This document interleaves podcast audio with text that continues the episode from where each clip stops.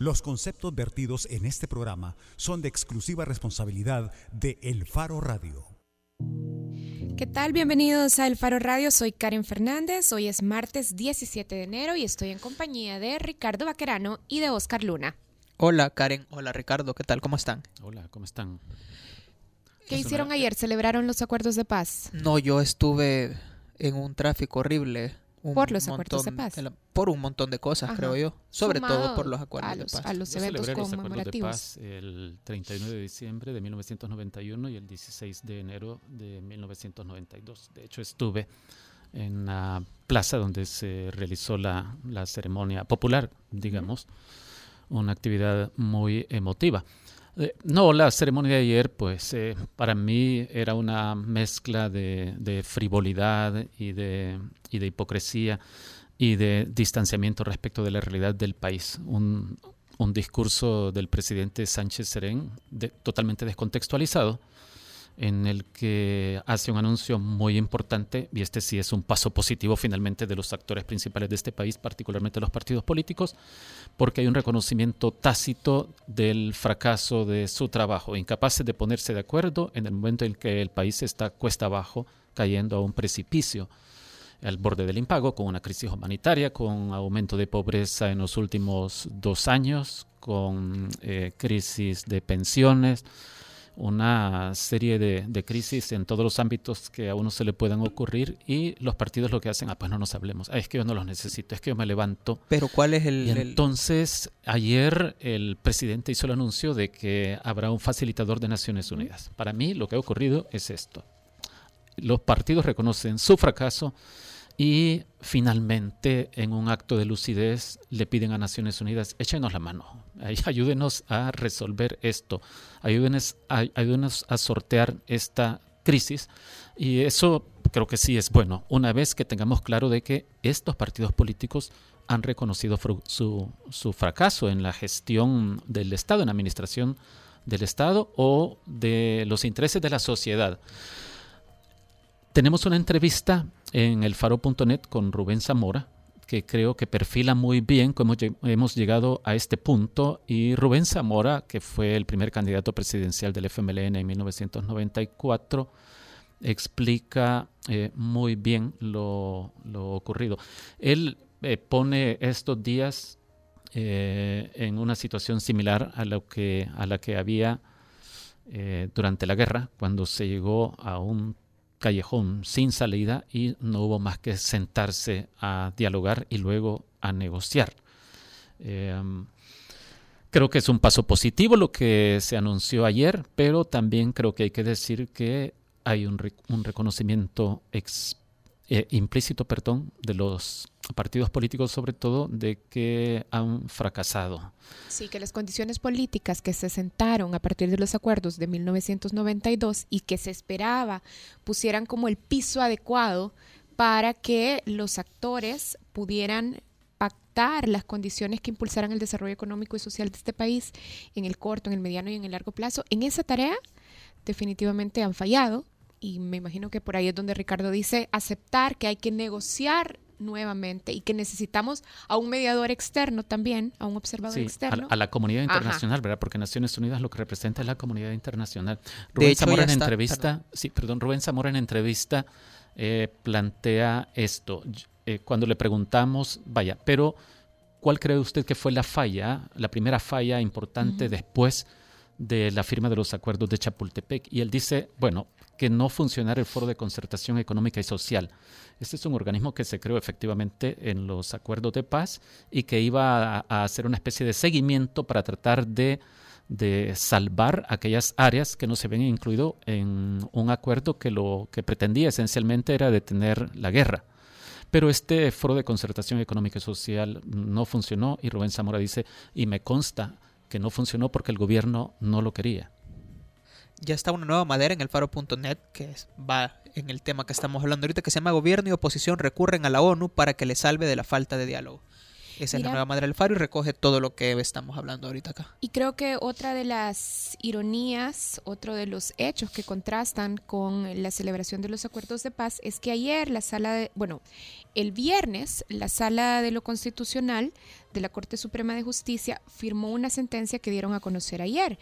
En esa sentencia, la Sala lo que está haciendo es declarando la desaparición forzada de eh, tres jóvenes, Óscar Osvaldo Leiva Mejía, Francisco Javier Hernández Gómez y José, José Fernando Choto Choto, declarando y estableciendo que sus desapariciones son responsabilidad de miembros de la Fuerza Armada de El Salvador.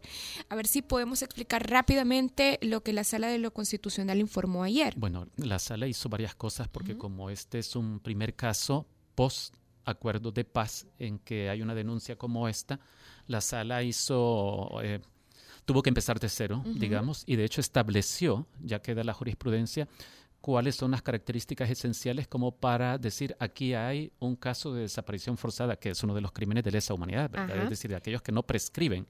Y la sala lo que dice es que la desaparición forzada se encuentra establecida porque eh, vulnera los derechos a la libertad física e, e integridad personal de los favorecidos, porque hay que decir que también se trataba de un derecho de habeas corpus, y dice porque fueron intervenidos trasladados y privados de libertad por agentes estatales que les colocaron un estado completo de indefensión al portar armas en las manos y ordenarles la realización de actos en contra de su voluntad. La sala estableció que hay tres características en, un caso de desaparición como para eh, decir que es desaparición forzada que son estas. Eh, uno, que ocurra una privación eh, de libertad arbitraria.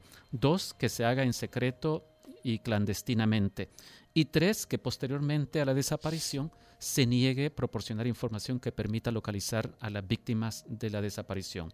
Y la sala, en su resolución del habeas corpus, va eh, construyendo eh, cómo se configuran estas tres características. Incluso eh, hace una detallada relación del intercambio de comunicación que tuvieron con la alta jerarquía de la Fuerza Armada porque aunque son seis militares de bajo rango, un sargento y, seis y cinco soldados, los autores materiales de la desaparición forzada, eh, para la sala es la institución armada, la Fuerza Armada, la responsable, porque hubo esta especie de encubrimiento. Esto de encubrimiento es término mío. La sala lo que dice es, eh, no hubo colaboración o no hubo aporte informativo importante ni del Estado Mayor, ni del jefe del Estado Mayor de la Fuerza Armada, ni del ministro de Defensa, porque tuvieron intercambio con el ministro de Defensa también. Y de hecho, en el comunicado de la sala termita, termina instando a la Fiscalía y al ministro de Defensa, al jefe del Estado Mayor Conjunto, a colaborar en el proceso de investigación y a la Fiscalía en particular a iniciar un proceso de investigación. Y se eh, concurrió otra resolución de otra de las cámaras de la Corte Suprema de Justicia, que fue la de la Sala de lo Penal. Eh, los seis acusados de la desaparición habían sido absueltos por un juzgado de sentencia de Sonsonate en noviembre de 2015, pero la Sala de lo Penal ayer también, ayer lunes también dijo, eh, anuló esta, esta resolución de tal forma que no están absueltos todavía los, los acusados. Bueno, muchísimas cosas que comentar para el inicio del programa, pero antes de hacer nuestra primera pausa, alguien nos está preguntando cómo se pueden conseguir los libros y otros materiales del Faro. Marca el 22086752, pregunte por Rodrigo Pleites o Carlos Salamanca y así puede conseguir los materiales del Faro. Bueno, nosotros hacemos una pausa. Cuando regresemos... ¿Y si se quiere comunicar con nosotros, Karen? si al regresar de la pausa se quiere comunicar con nosotros, puede hacerlo al 2209-2887, que es el número de la cabina de punto 105, o nos pueden escribir a través de redes sociales, a las páginas de Facebook y Twitter de El Faro o a la cuenta de Twitter del Faro Radio. Para preguntar o comentar sobre qué temática. Sobre que la gente se tiene que sentar a dialogar una vez más. Bueno, a propósito de la petición de una de las pandillas, ¿verdad? Hoy de dos. De dos. La semana pasada en el faro.net publicamos que la pandilla Mara Salvatrucha 13 hace una petición de diálogo, un ofrecimiento de diálogo a el gobierno, partidos políticos y otros actores de la sociedad salvadoreña. Pero ya también nosotros eh, publicamos esta semana, está colocado en la el día de ayer en la noche. Ajá, que también ya hay una pandilla que quiere sumarse a esa posibilidad de diálogo y es la 18 sureños. Así es que de eso vamos a conversar al regresar en la portada del Faro Radio. El Faro Radio. Hablemos de lo que no se habla. Estamos en punto 105. Si utilizaste disquete para guardar tu tesis, tu ADN es joven adulto. Punto 105. Solo éxitos. Todos los sábados, agrégale un plus a tu fin de semana y disfruta de los tracks del momento. Evelyn Álvarez te los presenta todos.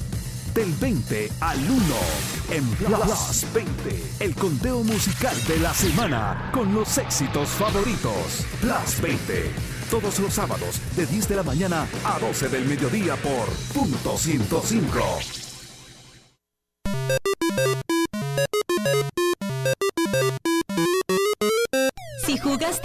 Pac-Man en Atari, tu ADN es joven adulto. Punto 105. Solo éxitos. La portada en el Faro Radio.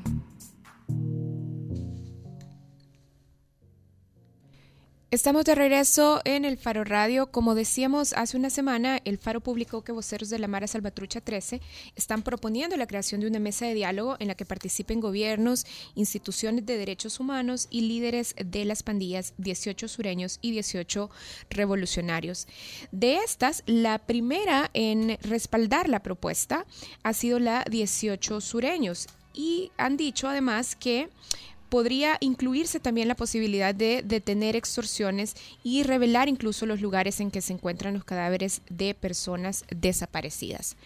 Sobre esta propuesta o sobre este llamado al diálogo que han hecho las pandillas, el Faro estuvo haciendo entrevistas a representantes de los partidos políticos para conocer cuál es su opinión para que adelanten un poco de cómo ellos ven o si estarían dispuestos a respaldar de la MS, esta que fue propuesta sobre la de que se les diálogo. preguntó. sí. De hecho, ahorita vamos a escuchar a Ernesto Mason, diputado de Arena, que lo agarramos ayer en la celebración de los acuerdos de paz. Mire, yo creo que el diálogo, siempre que se encuentre dentro del marco de la legalidad y que no se ofrezcan concesiones ni beneficios ilegales a, estos grupos y que busque eh, la reinserción de estos grupos y sacarlos del ámbito delincuencial, eh, creo que sería beneficioso. Ahora, no creo que deba ser entre el gobierno y las pandillas, Eh, creo que debe ser entre con la participación de los diferentes sectores de la sociedad, incluso las otras fuerzas políticas y sociales del país. Bueno, ahí estaban las declaraciones del diputado Ernesto Mason. También hay quien otros... planteaba esto, ¿verdad? Ujú. Que no cree que el diálogo debe establecerse entre gobierno y pandillas. Y efectivamente la MS lo que decía es, no, queremos una mesa en la que haya un montón de actores. Y que también estén otros partidos políticos. Sí, y eh, más o menos concordando con el discurso de Ernesto Mason, eh, hubo otros diputados a quienes entrevistamos y dijeron esencialmente lo mismo, que hay que abrir las puertas al diálogo. Rodolfo Parker, eh, Rodolfo Parker, Del PDC, PDC, Juan Valiente de Arena, Guillermo Gallegos. Guillermo Gallegos de Gana, lo ha dicho en otra entrevista también. Sí. Eh, Ana Vilma de Escobar, eh, del Partido Arena, y además ex vicepresidenta del país. Sí, el padre Rodolfo Cardenal de la UCA también se pronunció eh, sobre esto y dijo que es una oportunidad que debería aprovecharse. La Iglesia La Católica Iglesia también. Católica el fin de semana también dijo esto. y miembros de la comunidad diplomática acreditada en El Salvador que también han expresado en diferentes plataformas que ven con eh, alegría o que alientan, vamos a decirlo así, la posibilidad de que haya diálogo. Bueno, también queremos conversar con un vocero del barrio 18 Sureños sobre este tema. Hola. Buenas Hola, tardes. ¿Qué tal? Bien, la primera pregunta que nos hacemos es, ¿por qué pedir diálogo en este momento particular? Fíjate que en este momento en particular eh, es preciso porque estamos celebrando los 25 años de los acuerdos de paz que dieron fin a una guerra. Eh, las causas las causas estructurales de que llevaron a esa guerra en su contexto creo que no han cambiado mucho y no han mejorado en gran manera, pero eh, aún así es válido celebrar ese fin de la guerra aunque, por ejemplo, problemas como el que tenemos con la PNC militarizada casi en su totalidad, como antes de la firma de los acuerdos de paz, ejecuciones sumarias, abusos de la fuerza, eh, desigualdad, más, más pobres y los pocos ricos más ricos de lo que ya son, corrupción, tenés el caso Tonizaca, Funes, Flores, eh, etcétera. Pero aún así celebramos el hecho de esa finalización de esa guerra con unos acuerdos, los cuales celebramos el día de ayer, 25 años. Creemos de que es válido en este momento, eh, ya que se piensa construir un año de paz y creemos que podemos ser actores importantes en la construcción de este año de paz. A ver, usted posiblemente con esto que acaba de decir estaría dándole la razón al secretario de Comunicaciones de la Presidencia, a quien entrevistamos ayer también en la ceremonia de, conmemoración de los 25 años de la firma de, de, los acuerdos de paz, cuando usted dice que es preciso porque estamos celebrando precisamente los 25 años que pusieron fin a la guerra. Pero el secretario de Comunicaciones dice no, no al diálogo, nada de diálogo con las pandillas, porque este nada más es un gesto de oportunismo. Quieren subirse al espíritu de celebración de los acuerdos de paz. Entonces él estaba invalidando, digamos, la legitimidad del llamado de ustedes, del pedido de ustedes. Mm, fíjate de que no sé en qué contexto lo invalida, pero por ejemplo, nosotros este gesto lo hemos iniciado desde el día 27 de marzo, dos, tres días antes de las medidas extraordinarias, nosotros nos pronunciamos públicamente en una decisión unánime, las dos fracciones del barrio 18 y la, y la MS como tal, en, el, en, el, en un proceso que iniciábamos en ese momento, en el cual eh, íbamos a incurrir, a incursionar en la reducción de la, de la violencia, llámese homicidios y algunas cosas en las que podemos incidir. Luego después vino el 27 de octubre un llamado de IPAS que nos hacía a la reconciliación, etcétera, estuvimos de acuerdo y le dimos una respuesta a este instituto eh, religioso que en algún momento nos hizo un llamado. Luego después, el 22 de diciembre, recién pasado, IPAP vuelve a hacernos el llamado. La MS responde a esos, a esos llamados y a esas decisiones que hemos venido tomando en, un, en el correr de los días y da una respuesta. Nosotros estamos dando esta respuesta. Todo es a razón de algo, no es porque el año de la paz, claro, si, si todos los actores de este país están en la discusión y han pensado que es lo mejor volver a construir un documento en el cual se lleve a profundidad y se tenga una discusión real y verdadera de las causas sociales de aquella guerra y que ahora eso se expresa, que el fenómeno de pandilla, entonces nosotros también estamos dispuestos a entrar en una discusión, a facilitar lo que a de nuestra parte haya que facilitar. Sí, déjeme eh, volver a, a, sus primeras declaraciones. Usted decía también esto, las causas estructurales que llevaron a la guerra no han cambiado. Pero a ver, el origen de los movimientos eh, guerrilleros, de las organizaciones guerrilleras, tuvo efectivamente en la mira o como objetivo tratar de cambiar la situación estructural del país, eh, abrir espacios políticos y luchar contra la desigualdad. Pero el origen de, de, las pandillas es distinto, es decir, no son esas causas que sí motivaron la guerra en la década de los 80. Es decir, ¿por, qué lo plantea en esos, en, esos términos? yo veo una diferencia importante en las, en las causas, por un lado, de del surgimiento de las pandillas y de cómo se convirtieron en este monstruo que, devora comunidades, que le devora la vida a la gente, y la causa de las organizaciones que se convirtieron eventualmente en la guerrilla del FMLN. Correcto, las causas, las causas de, de, cualquier movimiento guerrillero en aquel entonces pudo haber sido la desigualdad. Punto, desigualdad. Existe hasta el día de hoy, no cambió, aunque hace 25 años se firmó un documento en el cual se le dio fin a la guerra, las causas estructurales de esa desigualdad no se discutieron, no hay un consejo económico que pueda poner sobre la mesa una discusión seria como el que ahorita acabamos de tener de un salario mínimo, un aumento del salario mínimo para que las personas, esas familias tengan una vida plena y digna. No existe eso, o sea, el aumento del salario, aunque los empresarios están diciendo de que no pueden pagar ese salario, tendría que ser más de eso, aún considero. Por otro lado, tenés eh, ejecuciones sumarias por parte de los cuerpos de seguridad como antes se daban, antes de esos 25 años se daban esas ejecuciones sumarias, escuadrones de la muerte de la mano, trabajando con el gobierno de aquel entonces, exactamente eso lo tenés ahorita, tenés eh, grupos de exterminio siendo capturados eh, por ejecutar personas. Por otro lado, tenés el abuso de la fuerza. Por otro lado, tenés la desigualdad, más ricos, siendo, menos ricos siendo más ricos y más pobres siendo más pobres. Más personas viviendo con menos de unos 52 dólares a la, al día.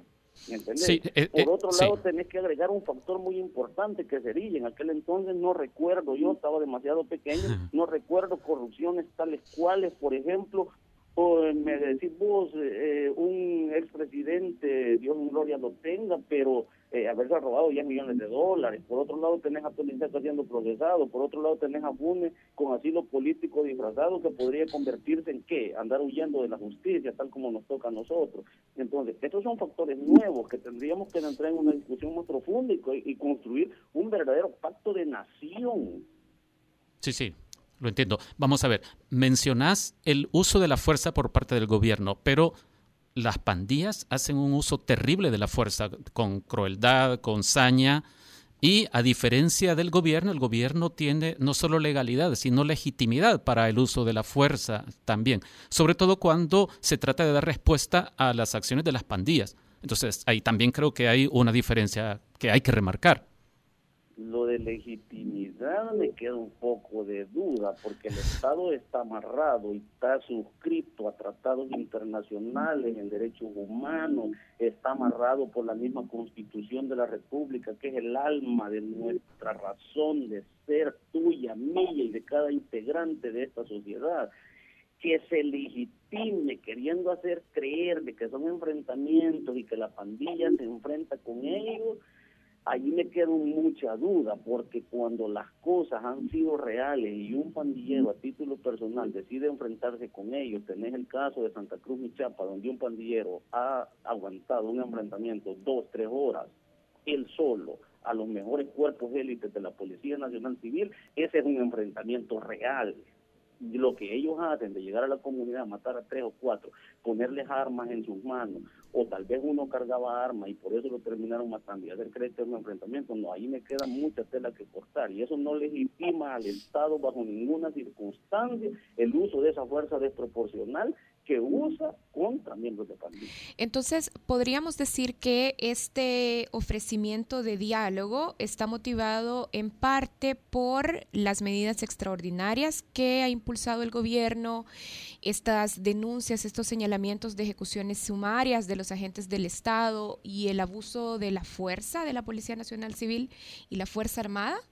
Las medidas extraordinarias no tienen nada que ver en la decisión que nosotros hemos tomado. Nosotros tomamos una decisión antes de las medidas extraordinarias. Es más, en el 2012 en adelante nuestra convicción y el deseo de diálogo y de cambiar eh, la forma de vida de cada uno de los miembros de pandilla, aún de nuestras mismas comunidades marginales, populosas, donde existe carencia de todos esos derechos fundamentales que como seres humanos tenemos que tener, esta decisión tiene mucha más trascendencia de hace un año con las medidas extraordinarias. Las medidas extraordinarias lo único que han venido a hacer es violentar aún más los derechos de las personas privadas de libertad, aunque la sala de lo constitucional ya dijo que durante 20 años el Estado salvadoreño ha violentado los derechos de las personas privadas de libertad, se sigue violentando y con las medidas eh, sin el derecho a libre circulación que tienen que tener las personas adentro, privadas de libertad en un centro penal, se está violentando aún más, me pregunto yo, y la sala, ¿qué está haciendo respecto a esto? Considero que es el máximo tribunal de este país y lo que se lo que la sala declara, proclama, dice que tiene que hacer simplemente haber una audiencia en la cual citó al ministro y a no sé quién más a preguntarles qué están haciendo, pero eso no está resolviendo el problema, tenemos las bartolinas hacinadas hasta el toque de personas durmiendo uno encima de otro y si antes la sala dijo de que habían personas durmiendo en un espacio de 35 centímetros cuadrados, ahorita se está, está durmiendo dos en ese espacio y no se está haciendo absolutamente nada respecto al tema. Los voceros de la esto es buena voluntad. Desde hace 2012 y lo ratificamos en, en marzo, es buena voluntad. Creemos que hay una salida distinta. Bien, hablando sobre, sobre esa buena voluntad que está mencionando, los voceros de la, MS, de la MS-13 plantean la posibilidad de discutir la desarticulación de la pandilla y ustedes han sumado detener extorsiones y ubicar cadáveres de desaparecidos. Pero, ¿qué esperan del gobierno y de los partidos políticos en esa mesa de diálogo? Eso, esos puntos esos puntos que vos acabas de plantear, la desarticulación de una pandilla, cadáveres, desaparecidos, el índice de violencia, rentas, extorsiones, todo eso tendría que ser una agenda discutirse, una agenda amplia, con diferentes sectores, llámese gobierno, llámese académicos, llámese ONG, llámese Consejo Nacional de Seguridad y Convivencia, llámese diplomáticos acreditados en El Salvador, las misiones internacionales suscritas al Salvador, etcétera. Estamos abiertos a discutir. Ya, pero ustedes, ¿qué esperan de ese espacio de discusión.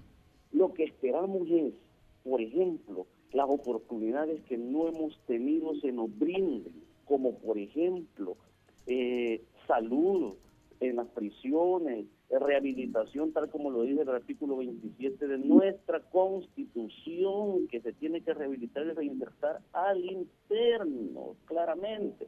Eh, necesitamos nosotros en, libertad, necesitamos espacios, educación, necesitamos empleo, necesitamos, eh, eh, por ejemplo, capacitaciones en lo laboral, ser productivos, convertirnos en una entidad que sea de desarrollo social, económico, sostenible a futuro para nosotros, para nuestra familia.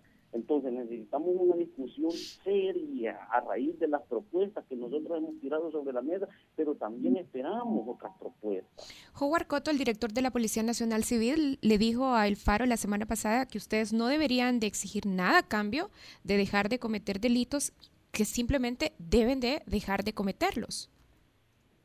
Eh, fíjate que yo respeto mucho las palabras de él y de cualquier otro eh, persona del, eh, del, actual gobierno, pero ya, o sea, estaría en el cielo que ellos se pongan a hablar de esta manera cuando que ellos si bien es cierto, su bandera de lucha fue eh, la, desmilitarización, la desmilitarización los escuadrones de la muerte de aquel entonces, la igualdad y todo lo demás, y todos ellos fueron eh, parte de esa lucha, se les respeta y, y está muy bien. Lo único valorable que yo creía de los acuerdos de paz eran dos cosas, eran tres, el fin de la guerra, la Procuraduría para la Defensa de los Derechos Humanos que está más dormida que despierta, la Policía Nacional Civil, eran las tres cosas que yo valoraba a título personal de esos acuerdos, de esos acuerdos de paz, que una la arruinaron en su totalidad, que sería la Policía Nacional Civil. La arruinaron y la arruinó un gobierno del FMLN, el de Sánchez Derek. Él arruinó la Policía Nacional Civil quitándole las mordazas legales que la, como la, que la policía fue creada y dándole la fuerza suficiente para que puedan matar. Estas son palabras del, vicepresidente de la República. Evidentemente. Una de las tres cosas buenas que tenían estos acuerdos. Sí, evidentemente detrás de esto se plantea una situación de, desconfianzas, ¿verdad? De, de romper desconfianzas. Y, y, esto incluiría a la población salvadoreña, creo. De seguro que muchos se estarán preguntando en este momento, pero ¿por qué creerles? Y nosotros también eh, te lanzamos esa pregunta. ¿Por qué no creer que esto es simplemente una treta para ganar algún tipo de ventaja. Es decir, surgen preguntas como esta.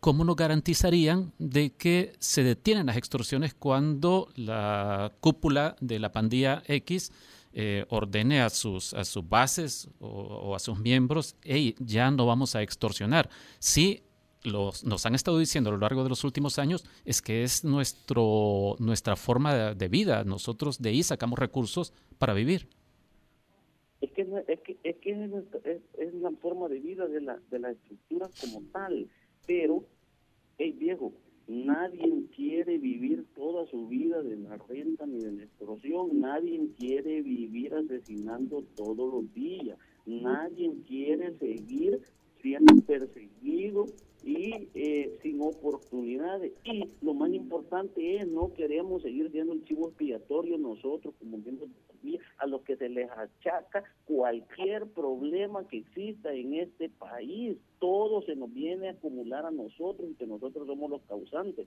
Mira, yo te voy a decir una cosa, si ellos no quieren llevar los programas de salud a las comunidades es porque no quieren, nosotros estamos abiertos y ¿por qué no vamos a estar abiertos? No es mi, no es mi familia la que vive allí, no allí nací, allí me he criado todos los días de mi vida. ¿Me? Ellos quieren seguir abandonando territorios y hoy hacer creer de que esos territorios nosotros los controlamos y por eso no les permitimos el ingreso para que los derechos eh, primordiales no sean llevados a las personas que habitan en ellos. No, disculpame, eso no es así. Si no, no nos vayamos tan lejos. La única presencia del Estado que tenemos en nuestras comunidades son las escuelas y, la, y cuando llegan y rodean la comunidad, el ejército junto con la policía, helicópteros, aviones y todo lo que se les ocurra. Esa es la presencia del Estado que existe en nuestra comunidad, no existe nada más, nada más. Lo, lo otro que llega es la agüita que de vez en cuando te cae a través de un chorro y pagas por ese servicio. Punto. No llega nada de esa de ese servicio social que el Estado tendría que estarle dando a estas comunidades completas. No estamos hablando solo de miembros de Sí, eh, eh, se comprende muy bien eh, esta situación de abandono del Estado o de nula presencia del Estado en muchos, en muchos casos, en muchas comunidades. Y vos decías hace un ratito, nadie quiere vivir asesinando todos los días, nadie quiere vivir todos los días de la extorsión, es decir, sentirse acosados por la comunidad o por las víctimas de, de ustedes o por el gobierno. Pero ustedes están condicionando de tener los crímenes que cometen. ¿Acaso eso no es en sí una extorsión al país? Decirles sentémonos, pero se están sentando ustedes y ponen la pistola sobre el escritorio, sobre la mesa jefe del Estado salvadoreño, del gobierno salvadoreño. En su momento se llamó Francisco Flores y se llevó 10 millones de dólares tuyos y míos y que venían para las personas más necesitadas de este país y no me planteaste y no te escuché plantear esa pregunta. No te lo estoy diciendo a título personal. Sí, sí, sí, no, yo pero entiendo. Medio, ¿verdad? Sí, sí. Y por otro lado tenés a Tony Saca y hay quienes se ahorita se con se sienten tan humillados de verlo vestido con un uniforme blanco y llena color blanco y trasladado hacia el centro penal de Mariona. Era el líder de este del gobierno en su momento y te deja otro líder del gobierno huyendo porque saber qué hizo. Y me venís a reprochar a mí que estoy condicionando el desmontaje de la violencia y la paz que le podemos dar a este país, el fenómeno de pandilla lo último eslabón que nos queda y de ahí construimos algo, un, un, un pacto de nación en el cual nos demos a la tarea que en 20 años más adelante no tengamos otro fenómeno que estar discutiendo y que la violencia termine de nuestro querido Salvador. Sí, para, para ustedes, ¿cuál es el próximo paso? Eh, porque el gobierno y el FMLN, el partido en el gobierno, dicen no, aunque como decíamos nosotros en el preámbulo de este espacio, otros actores importantes, incluida la Iglesia Católica, la UCA por medio del padre Rodolfo Cardenal y varios diputados de varios partidos han dicho, como no, hay que abrir las puertas al diálogo. Pero el gobierno parece que ha decidido cerrarse. ¿Cuál es el siguiente paso de ustedes? Mira, el gobierno nosotros estamos claros que se ha cerrado y se va a cerrar. Nosotros tenemos una propuesta clara. Con, la propuesta de nosotros incluye tres espacios el primer espacio sería pandilla y pandilla, una mesa donde nosotros podamos discutir temas a profundidad. Por otro lado, tenés otra mesa donde podés tener pandilla, sociedad civil, llámese diplomáticos, llámese la Comisión de Naciones Unidas que se va a quedar en El Salvador para, elaborar un nuevo documento para los próximos años, llámese eh, de la Iglesia Católica en su el, nuncio apostólico, ¿por qué no puedo aspirar a eso? Embajadores, etcétera, ONG en pro de derechos humanos que han seguido captando fondos y hasta ahorita no dicen nada de las violaciones a los derechos humanos, etcétera, etcétera. Estamos abiertos a quien sea. Y por último, un tercer espacio en el que esté gobierno esté el gobierno y esté la sociedad civil. Llámese todos los antes mencionados. Sí. ¿Me entiendes? Entonces, el gobierno no tiene la necesidad de sentarse con nosotros, yo no tengo necesidad de sentarme con el gobierno, ¿verdad? Entonces, pero podemos plantearnos un mecanismo. En algunos de estos espacios es donde tenemos que tener esa agenda clara de qué es lo que vamos a discutir, hacia dónde vamos, qué queremos, qué buscan ellos de nosotros y qué buscamos de ellos nosotros. Magnífico. Sí. Bueno, muchas gracias, sobre todo por este último punto que creo que... Perdón. Si me, si me regalan un minutito, por último, todas esas personas que hasta el día de hoy han, han, han tocado el tema y han visto la buena voluntad y la disposición y la posibilidad de entablar un diálogo, estamos abiertos desde hace años a cualquier discusión que tenga que ver con la solución de la violencia. No estamos rendidos, no lo estamos haciendo por rendimiento, lo estamos haciendo porque estamos cansados de ver a El Salvador desangrarse día con día. Bueno, muchas gracias. Entonces, conversábamos con un vocero nacional de la pandilla Barrio 18 Sureños quien nos exponía su visión sobre esta petición de diálogo que primero hizo hace una semana, o por lo menos lo dio a conocer el Faro, la MS-13, y ayer en una nota que nosotros subimos a elfaro.net, eh, explicamos la posición de la pandilla Barrio 18 Sureños, que agrega que están dispuestos a ubicar eh, los cadáveres de las personas desaparecidas bajo responsabilidad de esta pandilla y a detener las extorsiones. Oscar Miranda tiene una pregunta para nosotros. perdón, eh, dice, ¿no se dan cuenta que esto es vocería, no es periodismo, refiriéndose a la llamada con el vocero de la pandilla Barrio 18 Sureños? Bueno, la diferencia entre periodismo y vocería es que haya preguntas adecuadas, preguntas pertinentes y que ayuden a comprender la situación. Eh, creo que los periodistas no podemos asumir que hay que ignorar a unas organizaciones que tienen tanto impacto en la vida del país, en la economía del país, Estados Unidos ha reconocido a la MS-13 como una de las organizaciones criminales más peligrosas del mundo. Son unos actores sumamente importantes. Criminales, sí, pero no por eso nosotros vamos a pretender ignorar qué hay en la cabeza de los líderes de estas organizaciones. Y ese es nuestro ejercicio, tratar de exponer con las preguntas que consideramos adecuadas. A lo mejor las preguntas que hacemos no satisfacen a todo mundo, pero eh, tratamos de hacer un ejercicio honesto de entrevista, con, en este caso con el vocero de, de esta organización. No creo que sea vocería para nada. Bueno, con esto tenemos que hacer una pausa. Ya regresamos en el Faro Radio.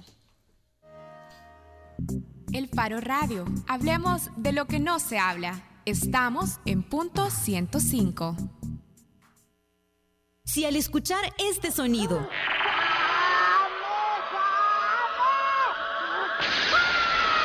¿Recuerdas a Goku? Tu ADN es joven adulto. Punto 105. Solo éxitos. Al cierre es noticias, reportes de tráfico, entrevistas, música, salud, tecnología y más. Al cierre, tu revista informativa de la tarde. Escúchala de lunes a viernes de 5.30 a 7 de la noche en las voces de Marielo Saquino y Mario Pacheco. Solo aquí en punto 105. Si de pequeña viste Candy Candy, tu ADN es joven adulto. Si me buscas tú a mí. Punto 105. Solo éxitos. La contraportada en el Faro Radio. Estamos de regreso en el Faro Radio. Ponemos otra pregunta sobre la mesa. ¿Cuánto debería preocuparnos Donald Trump, que va a ser presidente ya con todo con todas las funciones y con toda la formalidad en el cargo dentro de tres días. Para conversar sobre ese tema está con nosotros Diego Fonseca. Diego es periodista, escritor y editor argentino, pero está con nosotros ahora porque en las semanas antes de la elección, eh, Diego estuvo haciendo un seguimiento muy particular de las elecciones en Estados Unidos. Nos dejó saber, de hecho, qué tan preocupado estaba. Exactamente. Y en cuanto admira a Donald Trump. Hola, Diego. Hola, Diego, bienvenido. Este, no, para responder la pregunta creo que no, debemos estar muy preocupados, es solo una, una temporada en el infierno que duraría cuatro años mínimo y tal vez ocho, quién sabe. Pero mira, a estas alturas, y ya cuando van quedando ¿qué? tres días para que asuma Donald Trump, creo que vale la pena volver a hacer este ejercicio que nos hemos estado haciendo todas estas semanas. En realidad, Donald Trump no es más que un bromista de mal gusto. Es decir, ¿no será que una vez asuma la presidencia tendrá que responsabilizarse un poco más y entonces se atenuará la amenaza que hasta ahora hemos estado viendo algunos? Eh, la, idea, el posibilismo de que, no, no la posibilidad del posibilismo, porque en realidad todos nos estamos aferrando a la expectativa de que de que eso suceda es un mecanismo de supervivencia humano. Eh, todos tenemos en, algún momento la expectativa de que este sujeto reconozca que forma parte de la humanidad, que tiene algún tipo, que en algún momento de su vida incorporó ciertos códigos morales, alguna eh, filosofía, medianamente un pedacito de ética, y que puede tener la capacidad de poder reaccionar como un ser humano reaccionaría a momentos complejos, a situaciones difíciles. No lo sé, hasta ahora no ha demostrado absolutamente nada, en, ninguna, en ningún momento de, del post-campaña y periodo de transición. Él en particular ha moderado en exceso el discurso. Eh, lo que sí hemos visto han sido reinterpretaciones de sus traductores, desde Newt Gingrich en, en, adelante, diciendo que el muro no necesariamente será como se supone que podría llegar a ser, de que hay que revisar ciertas cosas y demás. Es claro que el Partido Republicano está intentando de alguna medida acorralar a Trump y doblarle la mano eh, haciendo, quizás dejándolo como una especie de títere extemporáneo, este, capaz de cualquier tipo de declaración, eh, y jugando políticamente eh, a llenar la administración y el Congreso con no solo hombres afines, sino con las ideas más cercanas a la inteligencia del establishment republicano. No lo sé, todo es posibilismo. Trump nos ha demostrado que en el principio de los tiempos este, era mucho más serio como candidato de lo que creíamos, en el sentido serio en el sentido, no porque él sea una persona formalmente seria, sino que terminó por articular una serie de fenómenos que estaban girando y cristalizó eh, una mirada autoritaria sobre los Estados Unidos que eh, creíamos este, eh, reducida a la mínima expresión, escondida bajo la alfombra, pero nunca con la capacidad de tener la habilidad de llegar a ser determinante en la elección primaria y posteriormente en la elección general.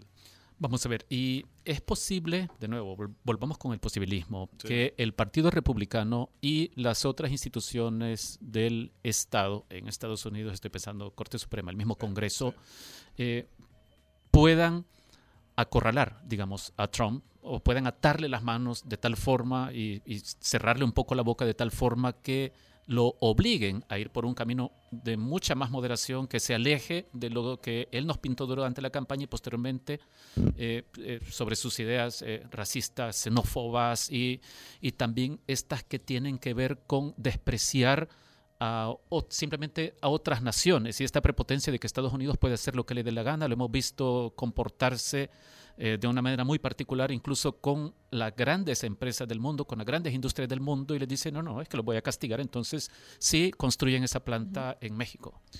Eh, el problema de esa idea de que el, el GOP, el, el gobierno republicano lo acorrale, es que en cualquier circunstancia quien acabe acorralando a, este, a un sátiro va a ser Satán después de haber pasado por la escuela.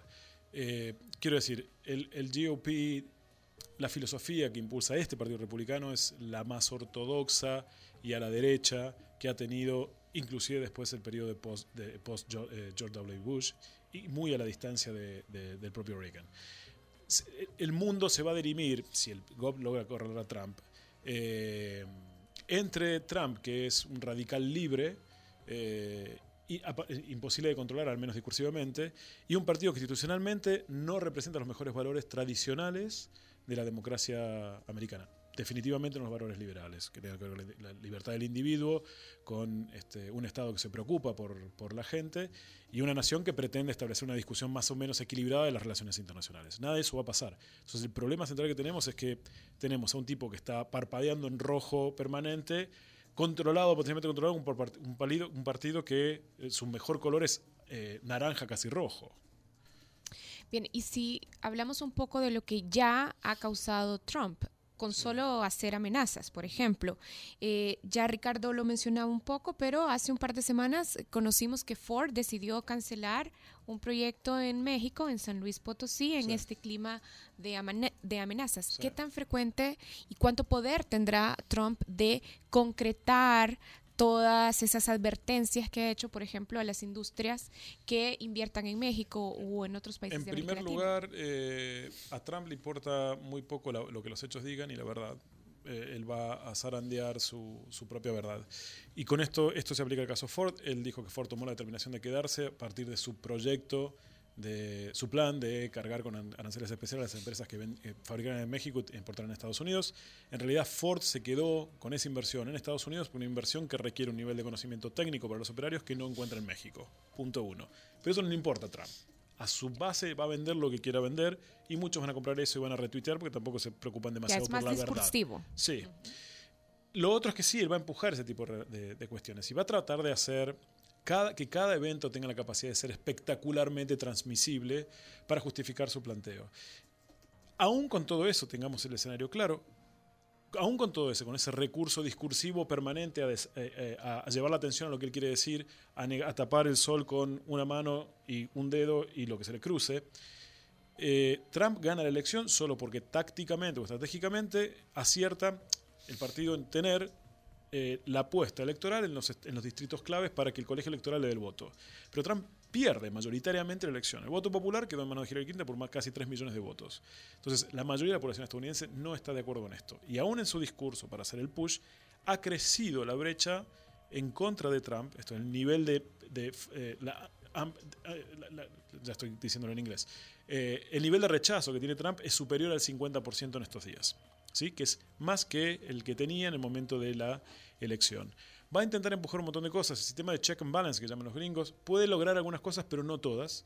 Este es un gobierno que tiene la posibilidad apenas en el día 1 de nombrar eh, un nuevo eh, justice, un nuevo juez de la Corte Suprema de, de, Estados Unidos, que muy probablemente será conservador, torciendo otra vez el balance hacia los conservadores porque durante todo el periodo final de Barack Obama el Congreso estuvo deteniendo la nominación de un candidato de centro medio liberal, eh, con lo cual vas a tener la Corte Suprema de tu lado. Y hay otros tres jueces de la Corte que están entre 70 y 80 años de edad, que muy probablemente pudieran fallecer o retirarse en el periodo de Trump.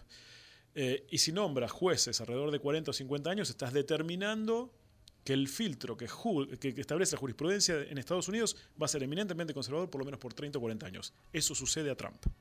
Eso sucede al GOP hoy. Eso va a tocar a los próximos 10 gobiernos de Estados Unidos. Y finalmente tenemos un Congreso que trabaja para Trump, es el GOP. Por más que tengan diferencias, no van a votar en función de nuestras expectativas más o menos liberales. Entonces, eh, ¿Qué hagan las empresas? Es, en alguna medida, las empresas no se van a pelear con un presidente. Eh, eh, algunas compañías, BMW dijo que mantenía su inversión en México como una inversión que ya estaba anunciada. Y lo mismo pasó antes con otras inversiones. Eh, pero hay que ver cómo evoluciona el proceso. Sí hay cambios porque se reacomodan. Los partidos de derecha en general están recuperando aire a partir de que, al ser Trump electo y ahora ya potencialmente presidente de los Estados Unidos, encuentran que tienen margen para poder vender al electorado una nueva mirada sobre el mundo no se vienen momentos complicados. Yo siempre bromeaba con la idea de que winter is coming, refrendando Game of Thrones en, antes y ahora definitivamente el invierno llegó y llegó con la cara de, los peores jefes de Game of Thrones, Sauron y, no sé cuántos sujetos. si la respuesta, perdón, si no me podrías contestar esto así, morir o que no termine su mandato, ¿qué crees que sea lo mejor que él puede pasar durante estos cuatro años? de Trump en Estados Unidos. yo desearía, primero desearía que, digo, no espero que nadie muera, eh, segundo, supongo que las hipótesis que se manejan dentro del Partido Republicano incluyen la posibilidad del impeachment a Trump y la asunción de Mike Pence como, como presidente eh, por el periodo que, concluye. Si hay una interpelación, eh, como están considerando algunos en el Partido Republicano, puede tener como consecuencia que, que Trump se vaya dependiendo de la cantidad de votos que puedan llegar a tener, dependiendo de cuándo ocurre esa interpelación, una interpelación que ocurre de inmediato, necesita tener legitimación. Para tener legitimación necesitas que tome actitudes que pueden llevar a su impeachment. Hasta ahora no ha habido absolutamente nada de eso. Hipotéticamente este, podría haber alguna violación de la Constitución relativa, y lo digo hipotéticamente porque hay diputados, hay congresistas del partido que están dispuestos a torcer la interpretación de la ley para que el jefe se sienta bien, eh, relativa a, su, eh, a sus negocios que implican que él él tiene prohibido por una, de las cláusulas constitucionales cualquier presidente tiene prohibido recibir pagos de gobiernos extranjeros, si él a tener empresas e inversiones en, en, el extranjero, puede literalmente recibirlos, desde el momento en que varios diplomáticos de Asia dijeron que se van a empezar a alojar en los hoteles Trump, ahí tienes un conflicto de interés evidente. Entonces, ¿habría razones posibles? Podría haber razones para un eventual impeachment si las quieren encontrar. Sí. ¿Vos crees, Diego, que Trump ha sido hasta ahora simplemente una persona muy irresponsable o que sí constituye un peligro para eh, la seguridad mundial, digamos? Lo es.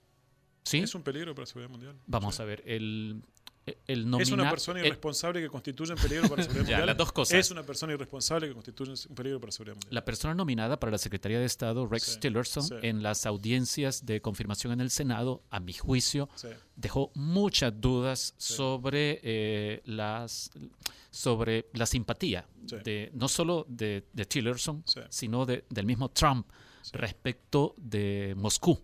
Pero ¿vos crees que esto nada más es parte de una campaña o sí crees que hay razones para creer que Donald Trump es rusófilo o putinófilo? Donald, Trump tiene admiración por Vladimir Trump, comparte su mirada autocrática y autoritaria del mundo, ha sido autocrático y autoritario en la gestión de sus negocios, no va a cambiar en la gestión pero política. Esto podría, pero podría distender este, esta permanente lucha entre Moscú y Washington. Sí. Ah, y sus implicaciones en otras regiones, como en Oriente eh, Próximo. Depende de cuál sea lo que entiendas por distensión. Si tú pones a Trump junto con Putin de un solo lado de la mesa, yo empiezo a preocuparme. Es, un solo polo, constituye un solo polo. Yo empiezo, Putin no representa lo mejor de la humanidad, del mismo modo que Trump tampoco. O sea, si eso puede, puede, a ver, va a reducir las tensiones para Rusia, para las va a incrementar para Estados Unidos. Sí.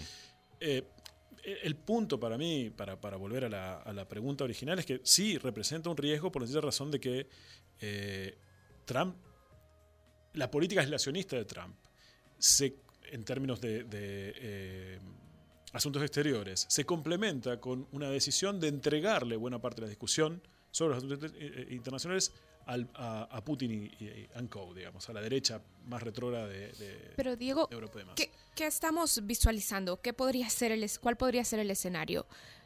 Rusia, Putin, Trump, Estados Unidos versus los otros países de la OTAN. Versus este, los eh, bueno, marcianos de Independence Day. Versus el universo. es lo que nos queda, sí. O sea, no hay, digo, ponen la misma, en la misma cama, literalmente, a Putin y a Trump. Y no tienes una alianza, no tienes ni siquiera la alianza por el progreso, no tienes a, eh, Obama discutiendo con Merkel de asuntos geoestratégicos. Tienes a dos tipos que no tienen la más mínima intención de discutir, son tipos que toman la acción y la toman en función de sus propios intereses, en, en función de sus propios intereses. Putin cree en la gran Rusia y Rusia, bajo esa admonición, bajo esa idea, siempre ha sido expansionista pero tenemos a Pekín, tenemos a Tokio, tenemos Beijing ha sido, a, Berlín. No, bueno, nadie se va, a plegar. A ver, si pones a Rusia y Estados Unidos, estamos especulando demasiado.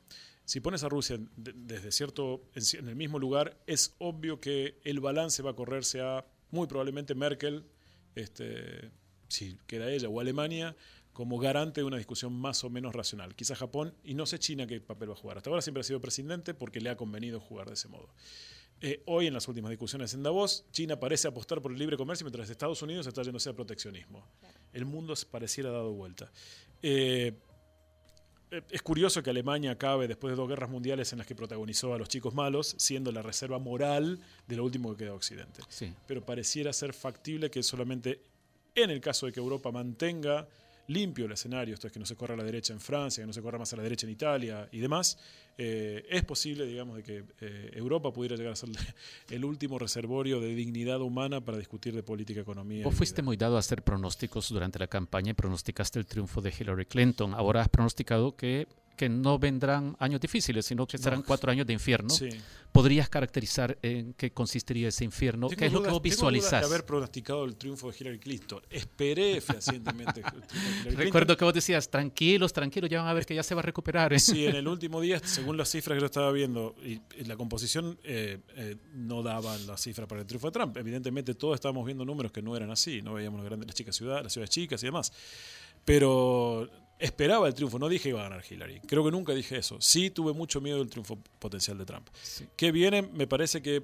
Sí, ¿en qué consistiría Yo no cambiaría... en primer lugar, piensa que es una plutocracia, hombres ricos al mando de los Estados Unidos, sin ningún tipo de afecto por ninguna, absolutamente ninguna, puede haber una mínima, mínima referencia, ninguna de las grandes políticas diseñadas durante los últimos ocho años por Barack Obama, que fue, si se quiere, la agenda más eh, progresista a nivel de política interna, en, políticas internas en Estados Unidos para la sociedad americana en, general, no en particular, en general, eh, de los últimos 30 años. Eh, primero, la regulación del sistema financiero va a ser mucho más laxa. Segundo, es muy probable que tengas un incremento de los recursos para seguridad y vigilancia interna. es altamente probable que se refuerce la frontera, más allá de que haya muro o no. Y hay, para mí, más allá de este tipo de afirmaciones políticas concretas, una victoria discursiva por parte de Trump, que es que la violencia está habilitada o al menos solapada bajo su eh, mandato. Violencia engendra violencia. este tipo ha soltado los lobos, que estaban antes recluidos en el interior de Estados Unidos con carácter minoritario, y los ha empoderado de tal modo que creen que pueden hacer eh, eh, mucho más daño del que antes hacían. Ya, entonces un infierno conservador y xenófobo. Sí, no, y puede seguir con la cantidad de calificativos interminable. Es, imprevisible lo que, ha, lo que ha sucedido. La persona que todos creímos que podía ser parte, protagonista de la mejor comedia de Hollywood sobre un presidente de Estados Unidos, va a ser protagonista de la peor tragedia de, la realidad de la vida eh, como presidente de los Estados Unidos. Y no ficción. Gracias a Diego Fonseca que ha estado con nosotros ahora. Diego es periodista, escritor y editor argentino que, como decíamos al principio de la entrevista, estuvo dando seguimiento a la elección en Estados Unidos. Gracias, Diego. Bueno, nos vamos. Vámonos, gracias Ricardo, gracias Karen. Esto es una canción de 1998 de un grupo que nadie conoce y la encontré por ahí, es de acá. Es Nación Azul, esto es una curita para el dolor. Nos escuchamos jueves.